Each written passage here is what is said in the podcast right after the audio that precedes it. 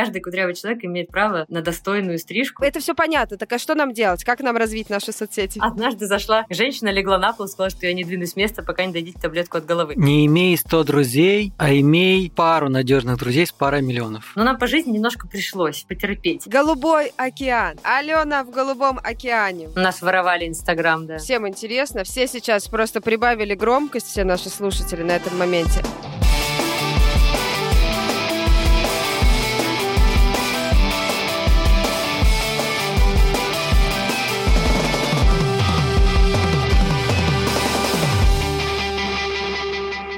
Всем привет! Это подкаст «Совет директоров». Привет! Меня зовут Саша, со мной здесь Таня и Наташа. Это мы. И каждую неделю мы говорим своим командам о том, что у нас совет директоров. Ну, такой очень важный, но на самом деле... На самом деле это важно. Мы собираемся здесь, в нашей виртуальной студии, и шутим шутки, обсуждаем сплетни, рефлексируем и рассказываем друг другу забавные истории. Привет, я Наташа Олина, хозяйка ларька. Ларек – это школа малого бизнеса. Мы помогаем предпринимателям, вот то все, пятое-десятое. Ой, это я украла. Э, Это мой слоган. Привет, меня зовут Таня Пантелеева. Вот так вот мы уже смешались, да? Через год. Всем привет, меня зовут Таня Пантелеева, я соосновательница агентства Doing Great. Мы занимаемся коммуникациями для разных брендов, и наш слоган то все пятое-десятое. Но на сегодня он занят. А мой голос вы уже слышали, меня зовут Саша Младинов, и я сооснователь подкаст-студии «Богема». Мы делаем подкасты для крупных бизнесов, брендов и экспертов. И этот подкаст мы делаем в нашей студии, за что я безмерно благодарен своей команде. Люблю вас. Сегодня у нас гость. Это я! Всем привет, меня зовут Алена Руденко, и я сооснователь я даже не знаю, это проект, стартап, э, парикмахерская. Это не просто, это все. Это все и вся. Проект «Так и ходи». Мы вместе с подругой открыли парикмахерскую, потом сделали бренд косметики, потом сделали свои медиа кудрявые, потом решили сделать фестиваль. Я не знаю, как это назвать, но это мы. Мы делаем так, чтобы все закрутилось.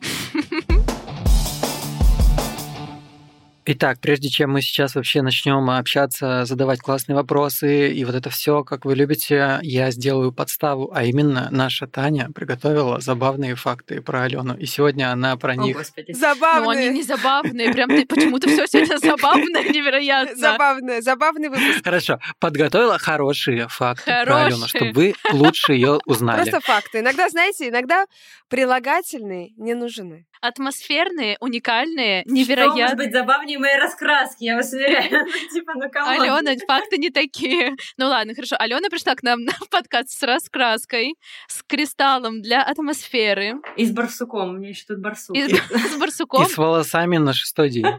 И на шестой день явились ей Да, это почему-то- знания. Что мы знаем про Алену из интернета? Алена, кошмар, что вы постригли 19 тысяч кудрявых Мы людей, сами в шоке. или даже больше. Да? Больше? Ну, уже больше. Ну вот, устарелая информация, устарелая, устаревшая информация, что у вас три салона, так и ходи, у вас своя косметика, фестиваль, парикмахерское обучение, кудрявое комьюнити из 60 региональных кудрявых чатов. Алена поет в хоре. Прости, господи! Недавно получила права. Я сама их получила. Сто лет работала проектом. Один день работала проектом у нас. Да, ты что? Или два дня. Все повязаны. И ездила автостопом по Исландии. Прости, господи. И миллион всего. Познакомились мы с Аленой, и я знаю Алену как человека, который поехал автостопом по Исландии. И мы позвали Алену на Скандинавию Club. Ой, Скандинавию Fest. Я уже стала забывать, что это было слишком давно. И вот так здесь мы все и собрались. Так и ходим. Так и ходим. Я думаю, так как э, я единственный с Аленой только-только познакомился, то я начну с ликбеза, так сказать. Пожалуйста, Ален, расскажи нам вообще, что такое кудрявая парикмахерская и как она устроена. И зачем кудрявым нужна своя парикмахерская? Хотя я понимаю, я вообще-то к вам ходила. Ну ладно, сделаем вид, что я не была. Ну, смотрите, у нас не просто парикмахерская. Глобально у нас, э, мы в Москве, когда открывали салон, мы сделали не просто салон, а храм кудрей. То есть у нас место, в котором работают все кудрявые люди, и мы принимаем только кудрявых людей. Ну, глобально это и волны, это любые виды волос, которые не прямые. А были такие, которые там делали искусственные кудри, и потом вы их спалили и уволили? Хочу. Мы стрижем биозавивку тоже. Ну, то есть Человек, который сделал себе кудри, он имеет право на хорошую стрижку. Чаще всего, где делают хорошие кудри, не могут там подстричь. Но это не чаще всего такое встречается. Кудрявый человек не то чтобы требует, но нам по жизни немножко пришлось потерпеть. Нам по жизни какой-то процент абьюза каждый нас встречал. Нас недостаточно классно стригли. Иногда не то чтобы недостаточно классно, нам ломали жизни, ломали фотографии в девятом классе на выпускные альбомы, и личную жизнь до 16 лет тебе вообще запрещали, потому что, представляете, кудрявая девушка еще и с. Ну, как бы, это вообще тяжеловато жить. Так вот, каждый кудрявый человек имеет право на достойную стрижку, на достойный уход, на место, где его примут, поймут, услышат и сделают так, чтобы ему было хорошо, чтобы он с этим мог жить, и он принял кудри как благо, как выигрыш в генетической лотерее, а не как проблему, с которой надо срочно решать кератином, срезать, не знаю, полностью переделать свою жизнь, потому что такой, как ты есть, ты плохой. Нет, как раз мы работаем над тем, чтобы принять себя таким, какой ты есть, помочь человеку разобраться, как с этим жить, как сделать это легко, просто и красиво для него, и вот чтобы он спокойно отстал от себя и жил дальше. Я вообще подумала, когда вы сейчас, Ален, ты все это рассказывала, подумала, что вы называетесь парикмахерской, ну или что-то типа того, ты как-то пыталась это описать, Храм. но на самом деле, что это классно, когда... Храм для кудрявых. Да, что, по сути, это какой-то такой социальной миссией вообще э, с неочевидной, ну, по крайней мере, для всего. Типа, общество нас не приняло, мы создаем свое общество с блэкджеком и шлюхами.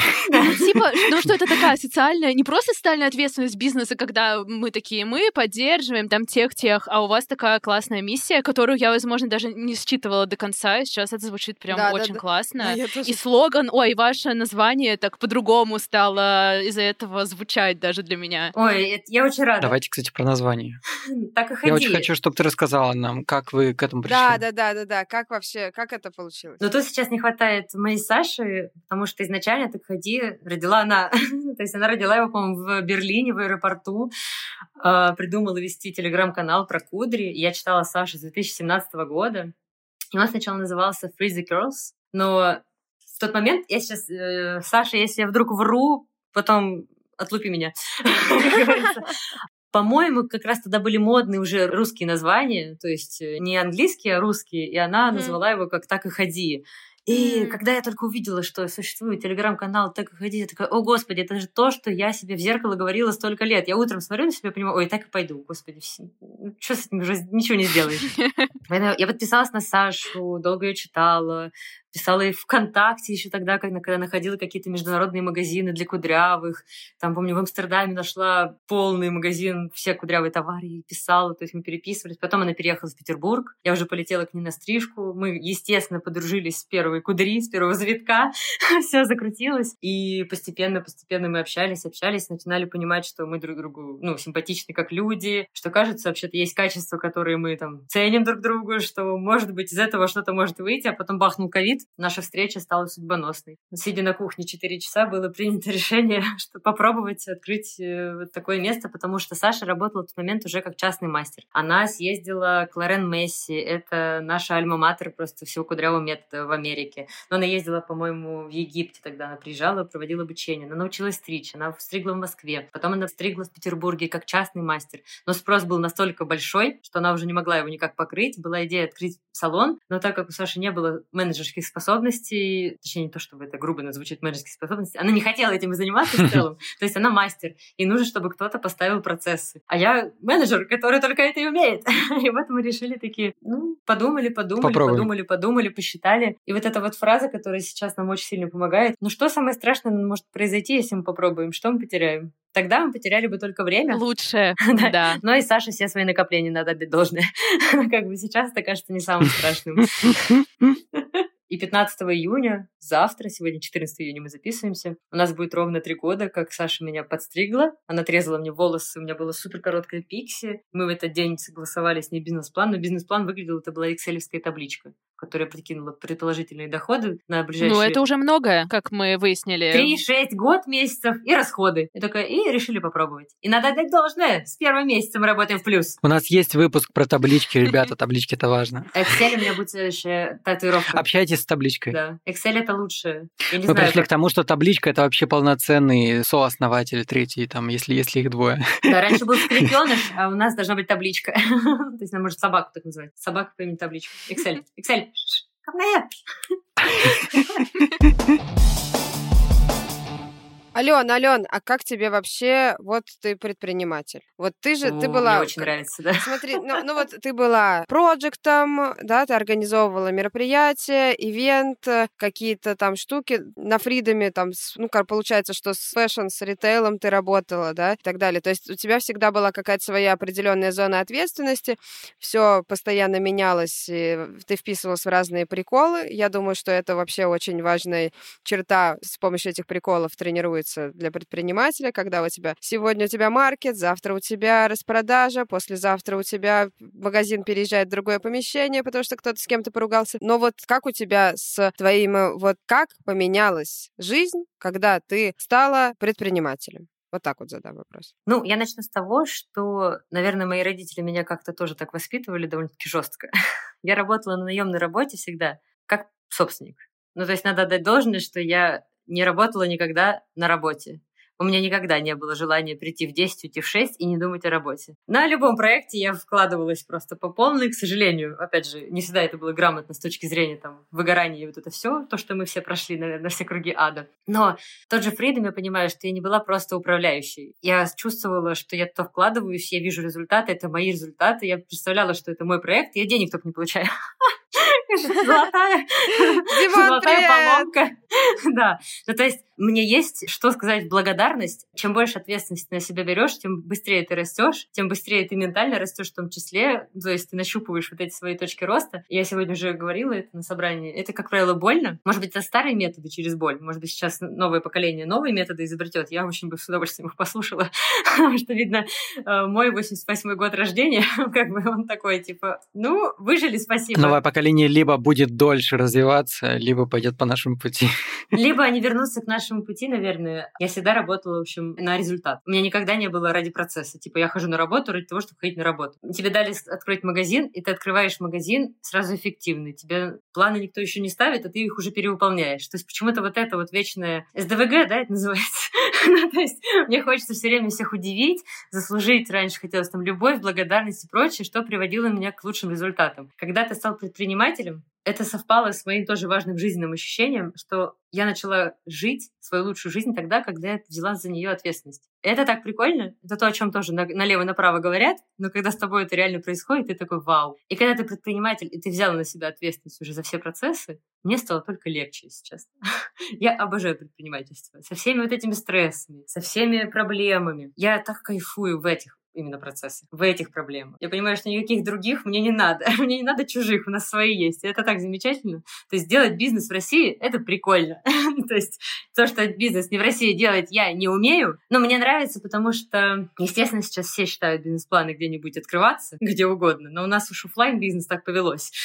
То есть нам очень важны люди. Бизнес про людей, в котором работают люди. И ты очень сильно завязан на месте, на географии. Ну, то есть наша ментальность, она тут сильно важна. То, что мы умеем работать вот ну, с этим человеком я смогу. С любым русским я договорюсь, как говорится, да? То есть с немцем немец вряд ли меня поймет. Он скажет, в смысле?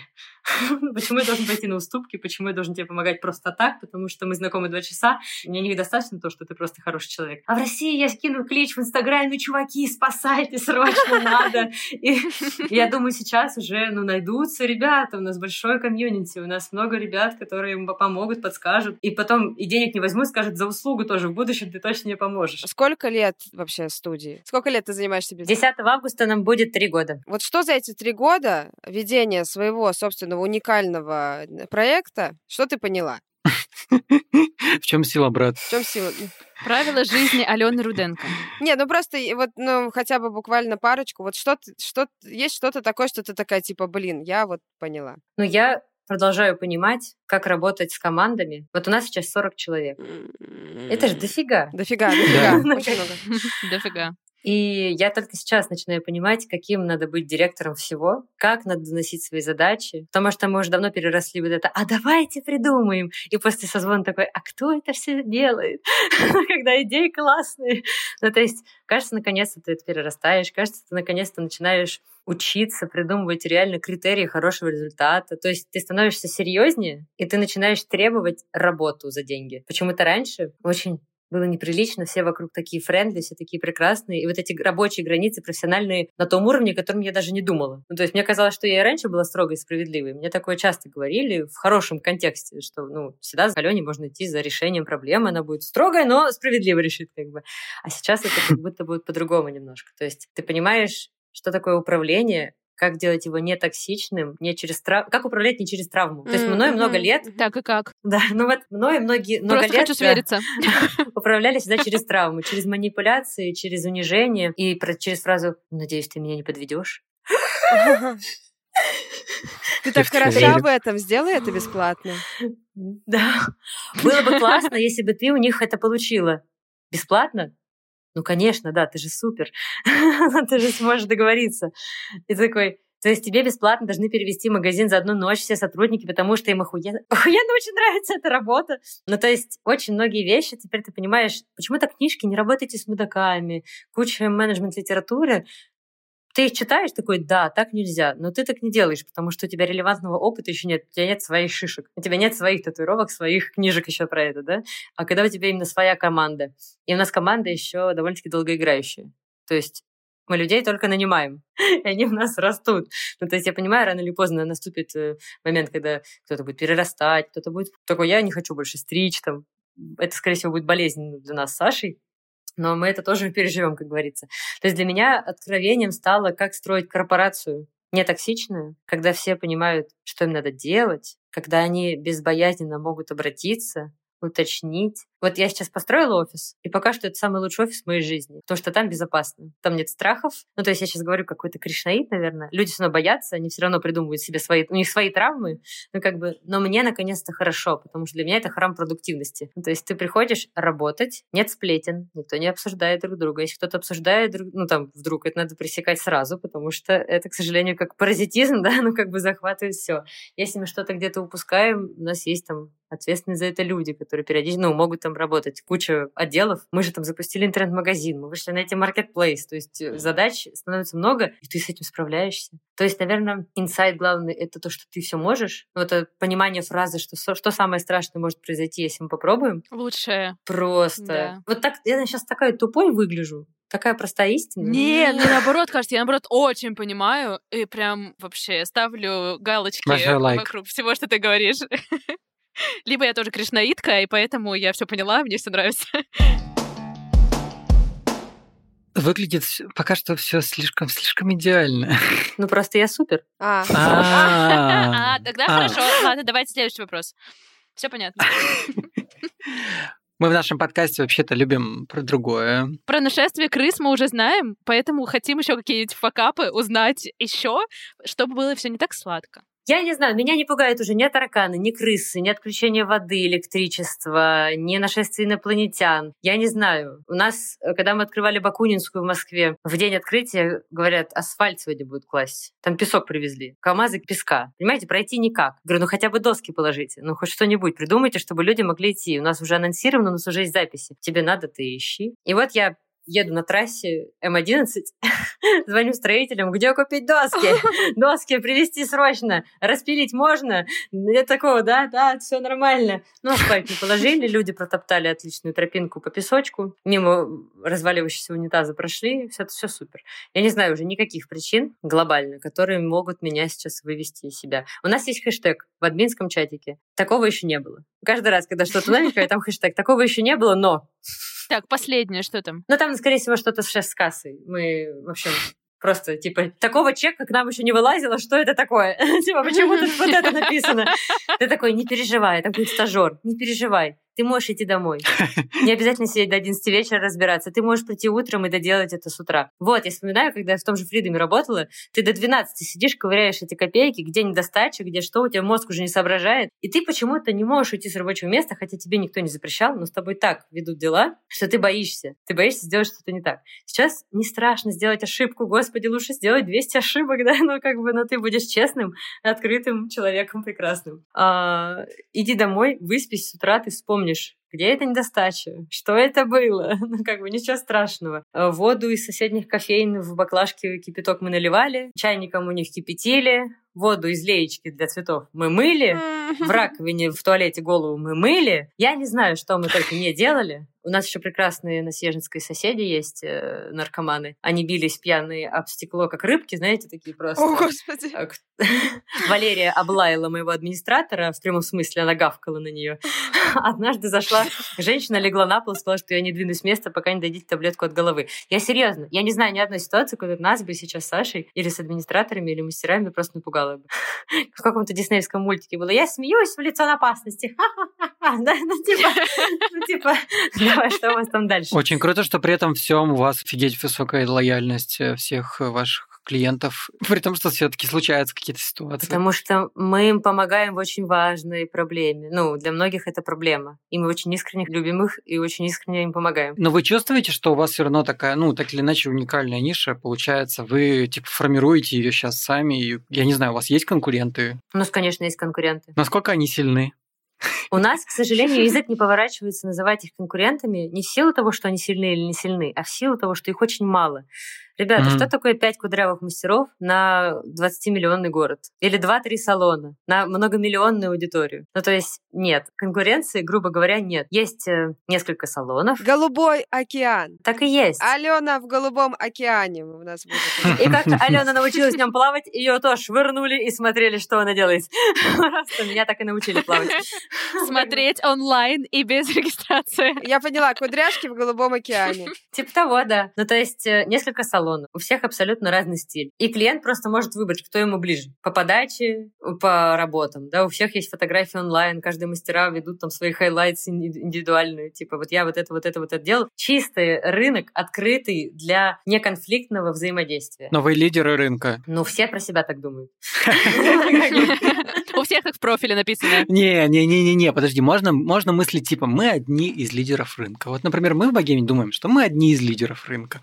А ты можешь сказать, что вы лидеры рынка? Да, мы лидеры по всем фронтам. Ну просто так, это в мысли у всех в головах. Любой человек, который делает бизнес в России, он хочет быть лучшим, он считает себя лидером. И, скорее всего, в каких-то вопросах мы действительно лидеры. А в каких-то у нас слабее. Красим мы где-то, может быть, еще не полный цикл, да, там услуги у нас, может быть, пылесос не такой, кресла не такие комфортные. Вот куча клиентов, у всех разные критерии качества, как бы. Мы попадаем в большинство, да. Но, может быть, мы не можем угодить, потому что мы кофе не варим в салоне. Потому что наши админы не бариста, сделают они, очевидно, не спешлти классный кофе, а горький, после которого тебе надо три стакана воды выпить еще, чтобы пережить как-то это. Но из-за этого мы не можем быть премиум класс. Нам и Саша умоляет, типа, всем шампанское наливать, потому что люди должны быть расслаблены на этой стрижке. Нормально. Да. Я нормально. Вот надо уточнить законность этого процесса. Вот. Мы для этого сейчас делаем фестиваль, чтобы, наоборот, объединить все. Дарить шампанское людям, наконец-то. Бутылку просто. Все кудрявые бренды должны дружить и усиливать друг друга, рассказывать друг о друге, потому что у человека должен быть выбор. Вот мы заходим в любой магазин «Золотое яблоко», там столько косметических продуктов, но для кудрявых подойдет далеко не все. Ну, то есть ты прям э, э, э, все. Ну, как бы так не должно быть. У кудрявого человека должен быть такой же выбор, как у всех. И мне захотелось снова сделать себе завивку и кудряшки, прям вот прям сейчас. Мне тоже сейчас что-то захотелось поделать. Я в Телеграм, ребята. Ребят, вы поняли, что все после выпуска в Телеграм идут, я пришлю свои фотографии из моих кудрявых времен. Ну, значит, я все правильно делаю. У меня вопрос про соцсети. О, я тоже хотела спросить. У вас очень большие, классные соцсети, и интересно, насколько вот как бы сколько сил вы вложили, кто это делал. Еще их банили. Да, не банили, угоняли, да, институт? У нас воровали Инстаграм. Как да. вообще, пожалуйста, расскажи. Как вы собрали вокруг себя такое комьюнити? Всем, всем интересно. Все сейчас просто прибавили громкость, все наши слушатели на этом моменте. Алена, как у коммерческого аккаунта, офлайн бизнеса с вот с этими, со всеми банами и угоняниями соцсетей, как вот так вот получилось вот эту медийную активность развить? Мы говорим о очень важной части твоей личности, твоей внешности, Саша первый год вообще вела Инстаграм абсолютно полностью сама. Мы, э, как администраторы, вели только сторис. До-после наш любимый клиент, то есть Саша до последнего писала все тексты. Она до сих пор принимает очень активное участие в создании непосредственно контента. Снимает рилсы сама, да, там, разве что она сама их не монтирует. И у нас в команде до недавнего времени было два человека, Саша и Диана,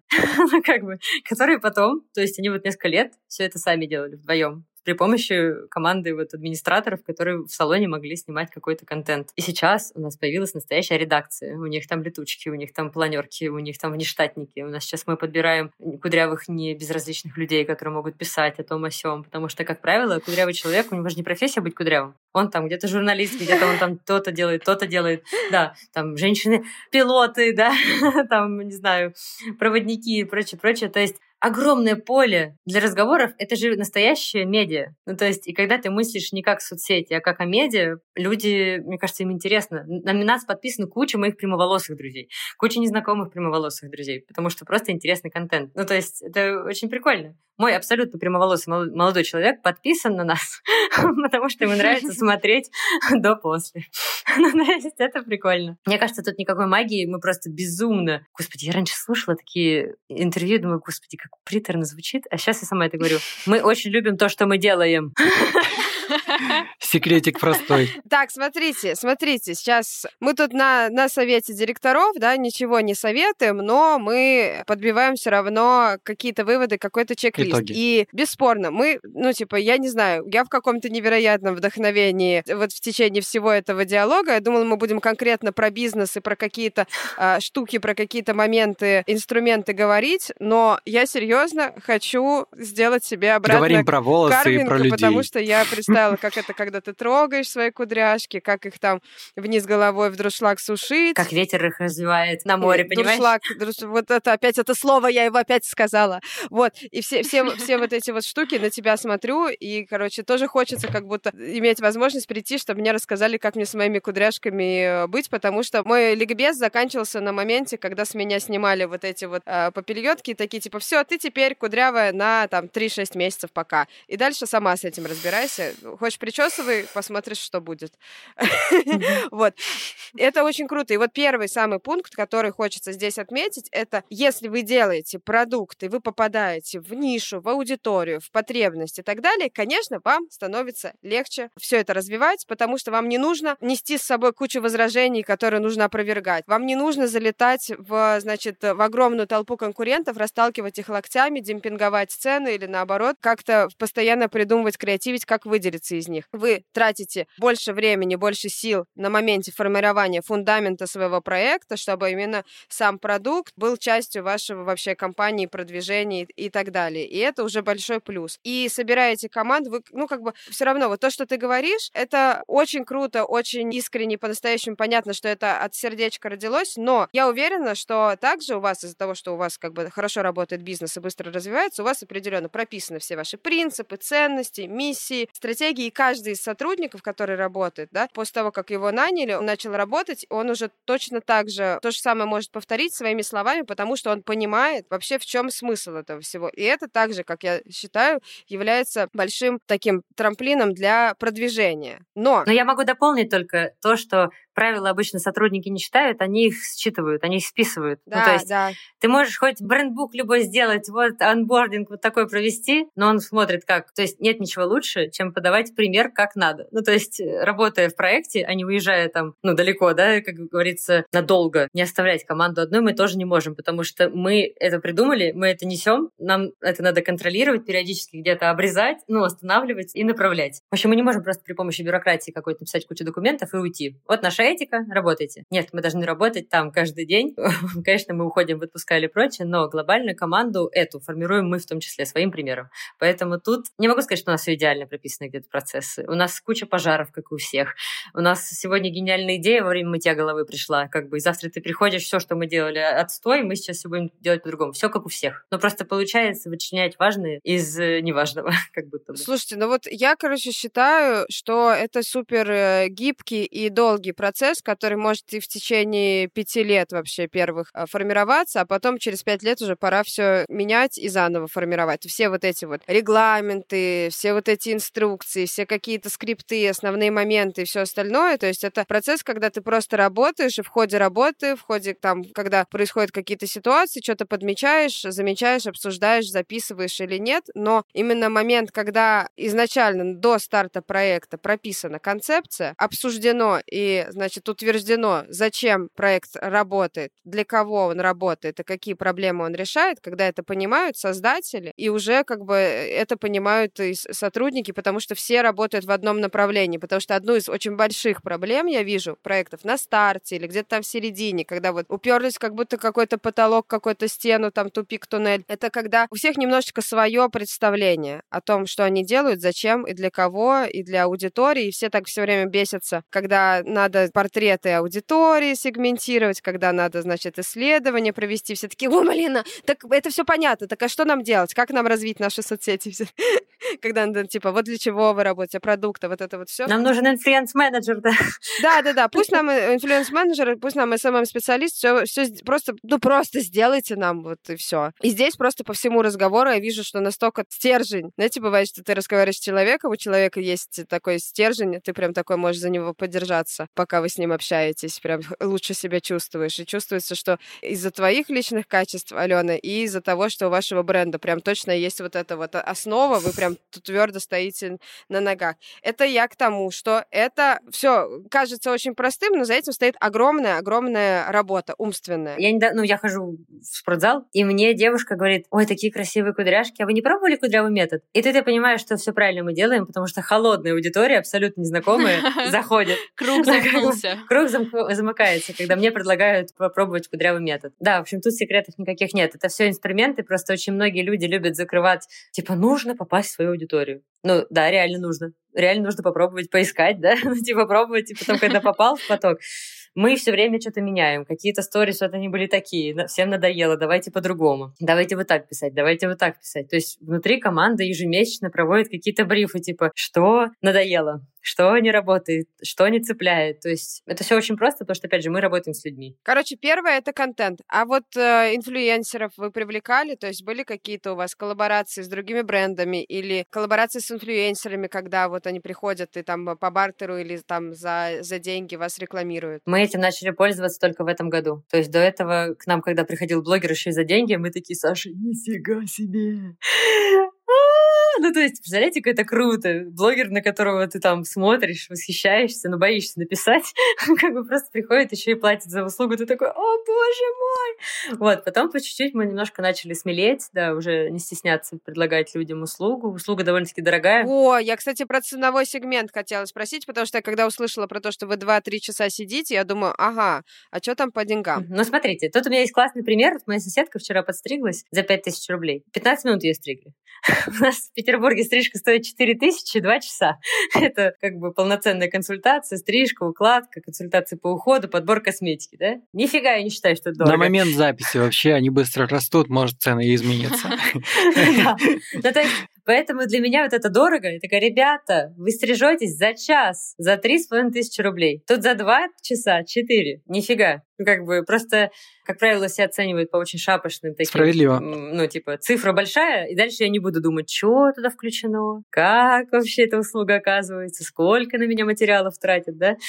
Ну, то есть я была в одном салоне, и с меня взяли за укладку, еще сверху за материалы, за косметику, которую на меня потратили. То есть я шла на одну сумму, вышла с другой. Вот это я ненавижу. Мне очень нравится, когда есть стандартная сумма, и туда включено все. Это американская, как бы, опять же, технология, да? Как бы, то есть у них в Америке, по-моему, за час цена. Не за услугу, а за час работы мастера. Вот и у нас также. Цены не сильно отличаются. Москва-Питер, по-моему, у них тысяча рублей разница. Вопрос от э, Юрия Дудя. Не буду спрашивать, э, сколько вы зарабатываете и так далее. Но по поводу вообще финансовых ожиданий от э, своего бизнеса. Вот на выбор. Вот отвечай на что хочешь. Интересно узнать про первые вложения вообще. Откуда вы брали? Это были инвестиции или это ваши собственные деньги? Где-то занимали или там потихонечку-потихонечку из заработанных средств вкладывались? Как вообще это все окупилось? И про ожидания от заработка. То есть всегда, когда человек открывает открывает свой первый бизнес, есть определенные ожидания, и они либо оправдываются, либо там планы корректируются, как чаще всего бывает. Вот как, как у вас была вот эта история с э, этим самым? Вот и, супер идея, да, а про земные вещи, короче. Тут все очень просто, и эти вещи мои любимые. Я очень люблю говорить про деньги, я очень люблю считать деньги, вести финансы. Я не, не засыпаю перед тем, как зайти в нашу CRM и посмотреть, кто сколько сегодня где, что, как, ага, ага, о, ура, все выполняем. У нас на первый салон на Съезжинской, он супер маленький, он хорошенький, 24 квадрата или проще, у нас ушло полтора миллиона. Это были все деньги абсолютно полностью Сашины. Мгм. Ну, то есть ее накопления личные на работах, которые она заработала. У меня было ничего, у меня была моя экспертиза, которую я могу. То есть я с этими деньгами могла просто что-то сделать, да? Мы построили салон. Мы вернули инвестиции полностью через полгода. В первом месяце мы заработали 50 тысяч, я помню. Я была такая счастливая. Мгм. 50 тысяч, ну это плюс, вы понимаете? мы Плюс, работали да. полмесяца, у нас два мастера, и у нас плюс. Ну, то есть, come on. И, естественно, у меня, если честно, ожидания были просто не в минус. Ну, то есть, Мгм. главное, вот эти у нас, видите, тут плакатики есть. Мы пишем цели на год рабочие, цели на, год э, личные, цели на следующий, на- через год вот с проектом. И вот мы там плюсики потом подрисовываем, что успели, что не успели. Цели были не работать в минус. Мы не работали в минус. Глобально у нас не было ощущения, сейчас мы там по полмиллиона будем срубать. Ой, как, как далеко эти цели были, потому что ровно в феврале, как только мы вот в январе мы отбили инвестиции, а в феврале мы решили открывать в Москве салон, потому что спрос был очень большой Мгм. москвичи, и Саша из нас- изначально, изначально из Москвы, чатик московский, ну, то есть очень много было москвичей, которые ждали наш салон там. Там Сашины деньги были как раз, которые инвестиции навернула, а мне пришлось уже занимать у друзей. Ну, москвичей. Все, я заняла у подруги несколько миллионов, потому что там салон уже побольше, Мгм. там уже 63 квадрата, Мгм. и ремонт надо было делать прямо с нуля, прямо капитальный. Там не было даже стены, то есть там был залитый старый бетонный пол, который нужно было ломать, то есть прям все. Голый кирпич, надо было все усиливать, и мы туда вложили уже 4 миллиона. Отбивали его год. Ну, то есть, такой отбивали. У меня очень долгое время, так как у меня не было инвестиций на входе, у меня была просто зарплата 60 тысяч рублей. Но было, не знаю, но мне этого было, правда, в самом начале достаточно. Когда ты думаешь, ты вообще прогоришь или нет, да? А ты-то что-то зарабатываешь, еще и в плюс работаешь, да? Это же вообще офигеть. Ну, то есть дивиденды непосредственно мы начали получать только вот спустя два года работы, такие какие-то ощутимые, не зарплата в офисе. Чуть больше зарплаты в офисе. Хотя в Москве у меня есть приятели, которые в офисах зарабатывают в разы больше. О, это вообще нормально, Ох стандартная, уж эти московские зарплаты. стандартная тема. В каждом выпуске вспоминаем эти... В каждом выпуске мы также предлагаем нашим слушателям устроиться на работу в Москве. То, что я занимала у своей подруги два раза. Я занимала два раза. Когда мы начали открывать наш третий салон, у меня тоже не было денег, потому что я только отдала предыдущий долг. Я, я второй раз. Сейчас окажется, что подруга в Москве просто работает в найме, и в целом у Нет, нее денег просто достаточно. она, она откладывала на квартиру, у нее четкая была цель, у нее деньги отложенные на будущую, возможно, ипотеку, и она просто оттуда вытаскивала ради меня под проценты, мы все деловые отношения соблюли, как бы человек ничего не потерял. Кайф. Я Вот благодарна до конца понимаю. жизни. Да, у нас официальные письма есть друг к другу, прописаны там, что будет, если не верну. И когда мы уже открывали третий салон, он обошелся там вообще порядка почти в 7 миллионов. Но он 103 квадрата. Там столько моек, там мы вытяжки под колористов, там 6 кресел. Там мы сделали офис, которым наш интернет-магазин сначала располагался. Но офис это 13 квадратов. Мне сначала казалось, что это вау, помещение, господи, какое огромное. А потом такой, как? Как здесь можно дышать? Тут нечем дышать. Ну, то есть это у нас очень глобально с точки зрения бизнеса. У нас не капиталоемкий бизнес. Нам не нужны большие инвестиции и не нужны большие инвесторы. Нам нужен классный партнер, с классным умением, да, который может что-то привнести, что принесет в будущем большие деньги, я бы так сказала. То есть вот так вот, давайте я вам дам 2 миллиона, стану вашим партнером. Нам это не нужно. Мы займем, заработаем. Ну, типа, зачем? Как бы придет инвестор, говорит, вот вам 20 миллионов, открывайте по всей России. Но дайте мне долю. Зачем? Мы постепенно, может быть, сами. Ну, то есть я пока не понимаю, вот мы с Сашей много обсуждали, нам предложения на прилетали. Мы не понимаем, зачем это делать. То же самое, как с франшизами. Мы пока что не вписываемся в франшизы. Спрос есть, спрос большой, нам часто пишут. Но тут очень важно, что за человек, как он будет вести этот бизнес. Репутация важнее денег. Ну, как бы, поэтому Сто процентов. вообще, ну, А вот расскажи, насколько типа волатильно от месяца к месяцу. Ну, то есть, получается, пока что вы только типа с каждым разом все больше и больше у вас траты, но вы растете и быстрее и быстрее. Это круто. Но сейчас есть ли какие-то месяца, где прибыль просто проседает? Насколько она волатильна? Или примерно вот примерно одно и то же каждый месяц? До этого, я бы так сказала, до сентября у нас в жизни про сезонность мы ничего не знали. Когда в сентябре половина населения Петербурга и Москвы уехали, мы почувствовали такие, опа, а это что, у нас окна? У нас в жизни окон не было. Все мастера работают прям full time Редко кто-то день в день отменится, и он пойдет кофе попьет. И он даже обрадуется, мне кажется, потому что отдохнет. Как бы в сентябре такой первый red флаг. Приветик! Хотите на 30% меньше? Хотите раньше, меньше да? зарабатывать? Да, а мы здесь. Сейчас застроим. Хочешь, не хочешь? В Петербурге это почувствовала сильнее, чем в Москве, потому что, мне кажется, Москва такая огромная, там сколько уехала, столько приехала. Ну, глобально. Да, да, город я, огромный. кстати, То есть- приехала, я в сентябре не знала, что делать, и я просто из Петербурга в Москву приехала. Вот, типичный пример, подтверждающий мои слова. Наташ, ты супер. Ну, как бы. И в связи вот с этими всеми событиями зимой впервые тоже почувствовали сезонность. А до этого спрос был выше, чем предложение. У нас очередь была, на нас кричали, нам угрожали, нам предлагали взятки за запись. Ну, То есть всякие были разные ситуации. Типа, а если я на тысячу дороже заплачу, вы меня запишете? Ты такой, что Куда? начинается Куда? просто? Да, Да. Ну, как бы, это, конечно, очень лестно. Я с жиру бешусь просто, понимаете, когда это рассказываю, называется, да? Но, когда это аукнулось в январе, когда ты понимаешь, что в январе можно закрываться на ремонт, просто делать косметический ремонт, проводить обучение, потому что все, кто уехал на зимовку, он уехал. Те люди, которые не уезжали на зимовку, уехали. Все уехали. И до марта, пока люди носят шапки и стриж, ну, не все любят снять шапочку и постричься, да, как бы. А зимой зачем? Ну, Мы все на шапке носим. Я готова выдать э, философский вывод. Смотри, Ален, правила такие. Я выдаю философский вывод, а ты добавляешь, что я не сказала, или поправляешь, если я что-то сказала не так. Если это вопрос на эрудицию, я проиграю.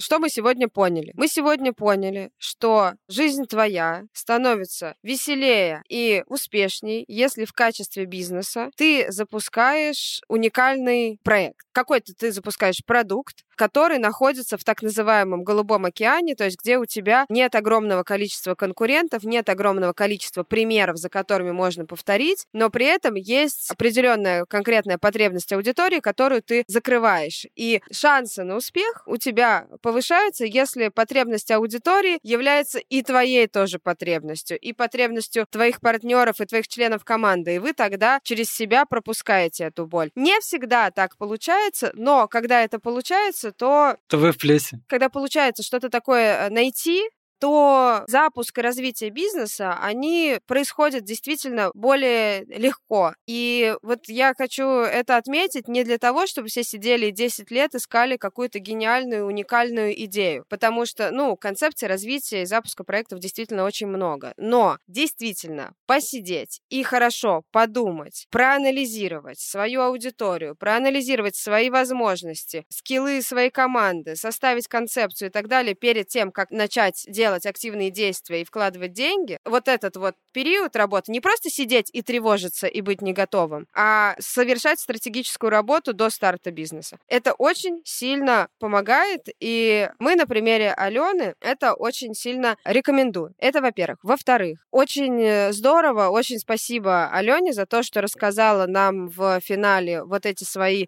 финансовые, значит, секреты, потому что Классный проект, красиво упакованный, искренний, душевный, с своим с- комьюнити, с большой аудиторией, с таким достаточно быстрым ростом, несмотря на все события, которые происходят вокруг нас. И история без вот этих финансовых показателей выглядит как вот, знаете, вот эти вот из Инстаграма, значит, точка А, долг 30 тысяч, точка Б, через неделю зарплата 30 миллионов. На самом деле, на самом деле, если вы вписываетесь в малый бизнес или вы создаете свой уникальный проект, то надо быть готовым действительно к инвестициям, к рискам, когда надо вкладывать свои деньги, или надо принимать на себя такую большую ответственность, чтобы занимать деньги и вкладывать их в расчете на то, что они вернутся. Не имей 100 друзей, а имей пару надежных друзей с парой миллионов. Из Москвы.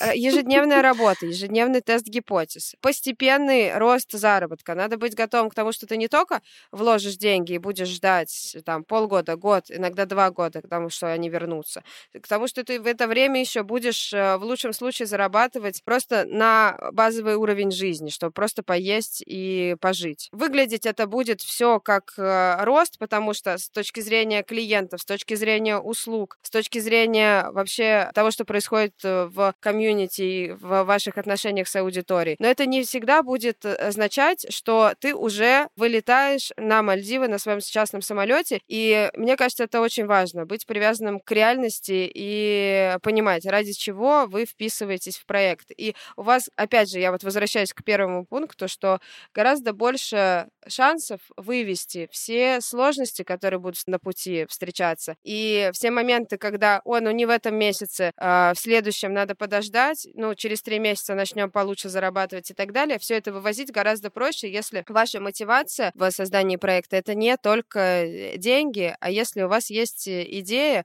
и вы чувствуете, что вы своим, своей работой вообще делаете мир лучше, делаете жизнь людей лучше и так далее, и вот этим также питаетесь. Короче, деньги в итоге будут, но не сразу. Я хочу дополнить, что я все равно очень сильный человек про деньги. Ну, то есть, чтобы мне сейчас команде пропихнуть какую-нибудь идею, проект, да, ну, то есть, мне надо ее финансово обосновать.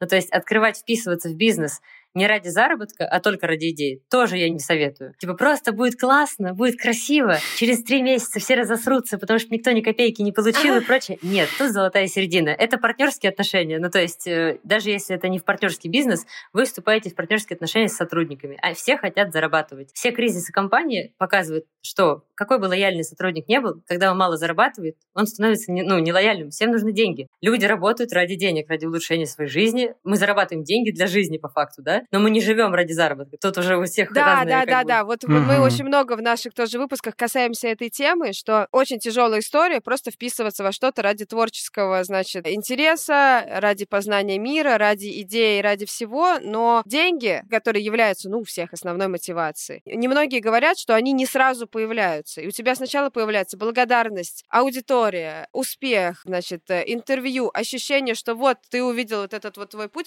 но это еще не, может не, не означать, что у тебя появились э, деньги. Бугати Да, что это все да, не тут я сразу. абсолютно согласна. Деньги приходят вообще не сразу, и надо быть готовым, что все думают, что ты тут на Порше уже гоняешь, у тебя даже прав нет. Шучу.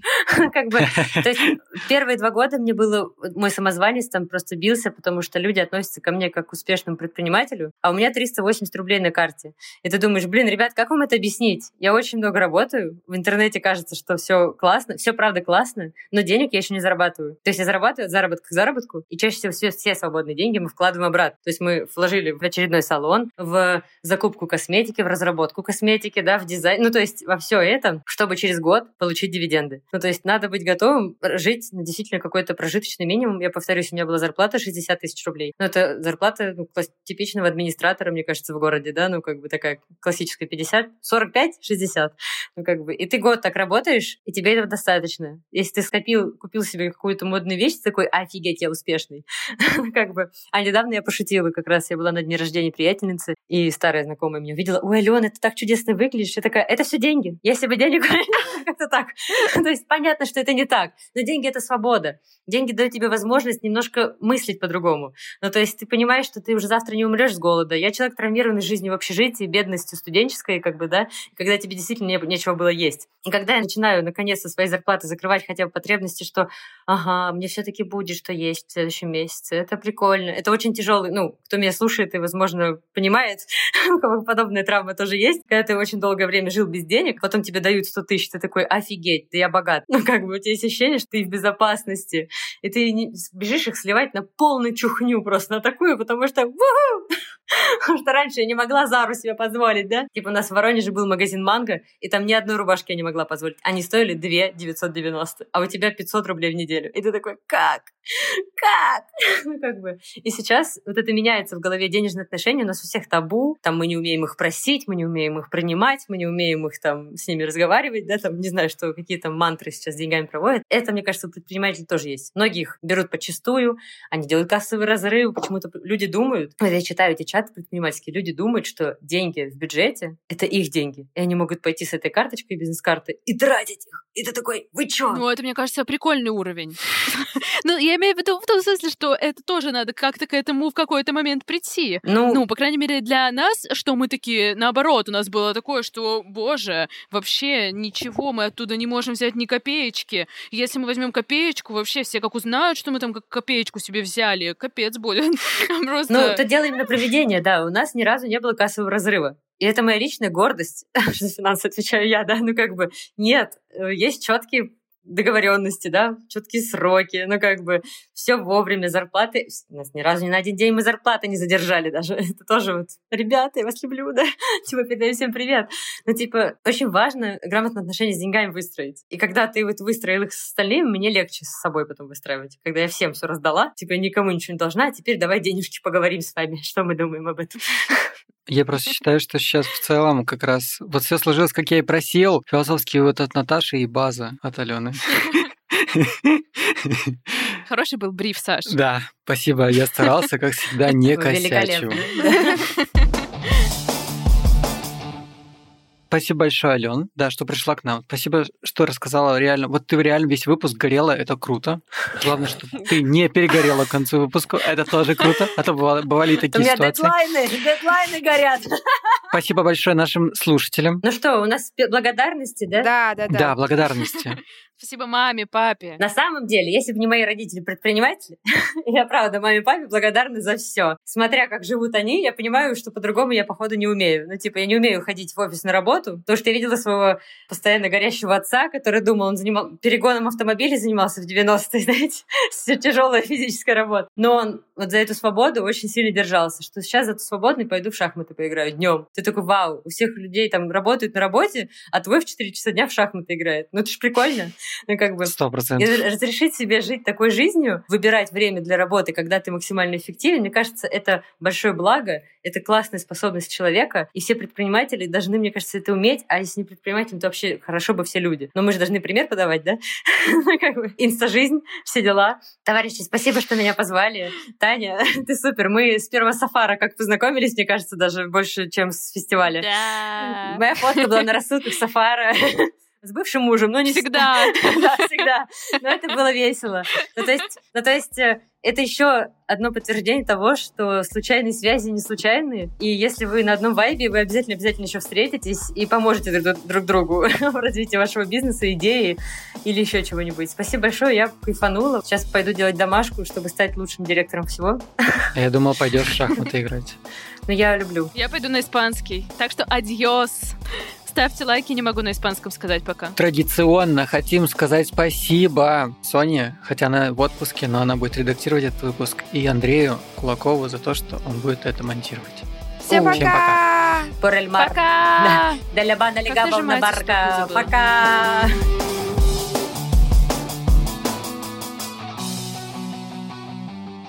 Так и ходите, так и ходите, ребята.